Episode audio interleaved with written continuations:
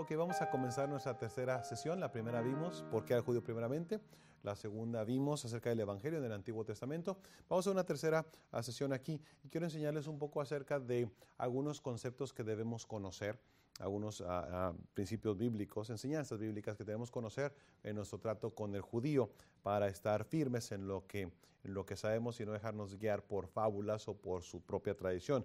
Quiero enseñarles esta mañana acerca del el principio del Shabbat o qué es el Shabbat.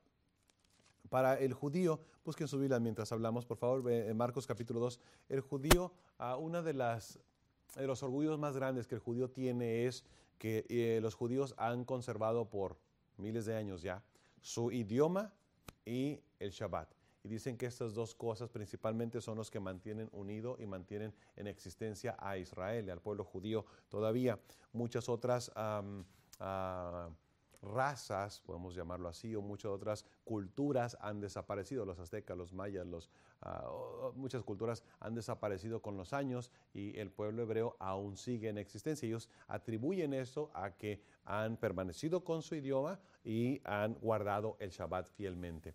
Ahora, eso no es cierto, obviamente, ellos siguen vivos porque Dios dijo que iban a seguir vivos hasta que, uh, hasta que Él viniera y van a continuar obviamente, este, van a disfrutar del milenio mientras esta tierra exista en el futuro cuando Cristo venga en su segunda venida, pero uh, es, es, por Dios que ellos siguen existiendo, tenemos que tener eso claro, pero para el judío es muy sagrado el cuidar el sábado, de hecho en Israel este, se cierra, no, es día de trabajo, es día de asueto, y se cierran los negocios, se, cierran los autobuses, el gobierno no, no, trabaja, no funciona, el viernes en la tarde, sábado en la tarde, para guardar el sábado, es por ley. Algunas ciudades, en, algunas, perdón, algunas zonas en Jerusalén, de hecho, cierran las calles y no permiten que alguien pase. Interesante, si alguien pasa en un coche, si alguien se atreve a hacer eso, a pasar en un coche, un árabe o algún visitante o un turista, muchos judíos incluso apedrean el coche.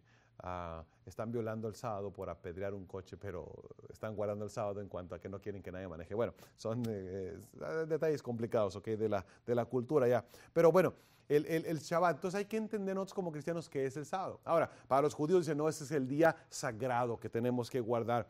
Los musulmanes dicen, no, el viernes es el día sagrado que debemos guardar. Los cristianos dicen, no, es el domingo que debemos de guardar. Entonces vamos a tratar de entender qué es el Shabbat en esta mañana. Marcos 2, por favor.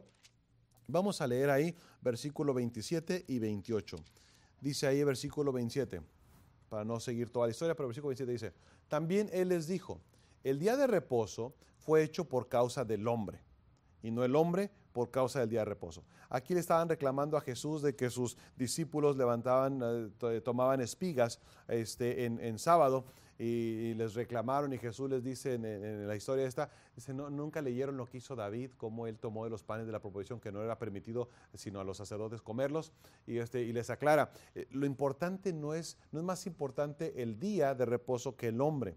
Dice aquí el versículo 27, sino que el día de reposo fue hecho por causa del hombre. Versículo 28, por tanto, el Hijo del Hombre, y vea que está con mayúsculas, tanto hijo como hombre, dijo, el hombre es Señor aún del día de reposo. Vamos a orar y comenzamos. Jehová Dios, gracias por tu palabra, aquí estos versículos, gracias por las palabras de Jesucristo, palabras concretas, sencillas, claras, fáciles de entender, siguiendo solamente el sentido y el significado de cada palabra.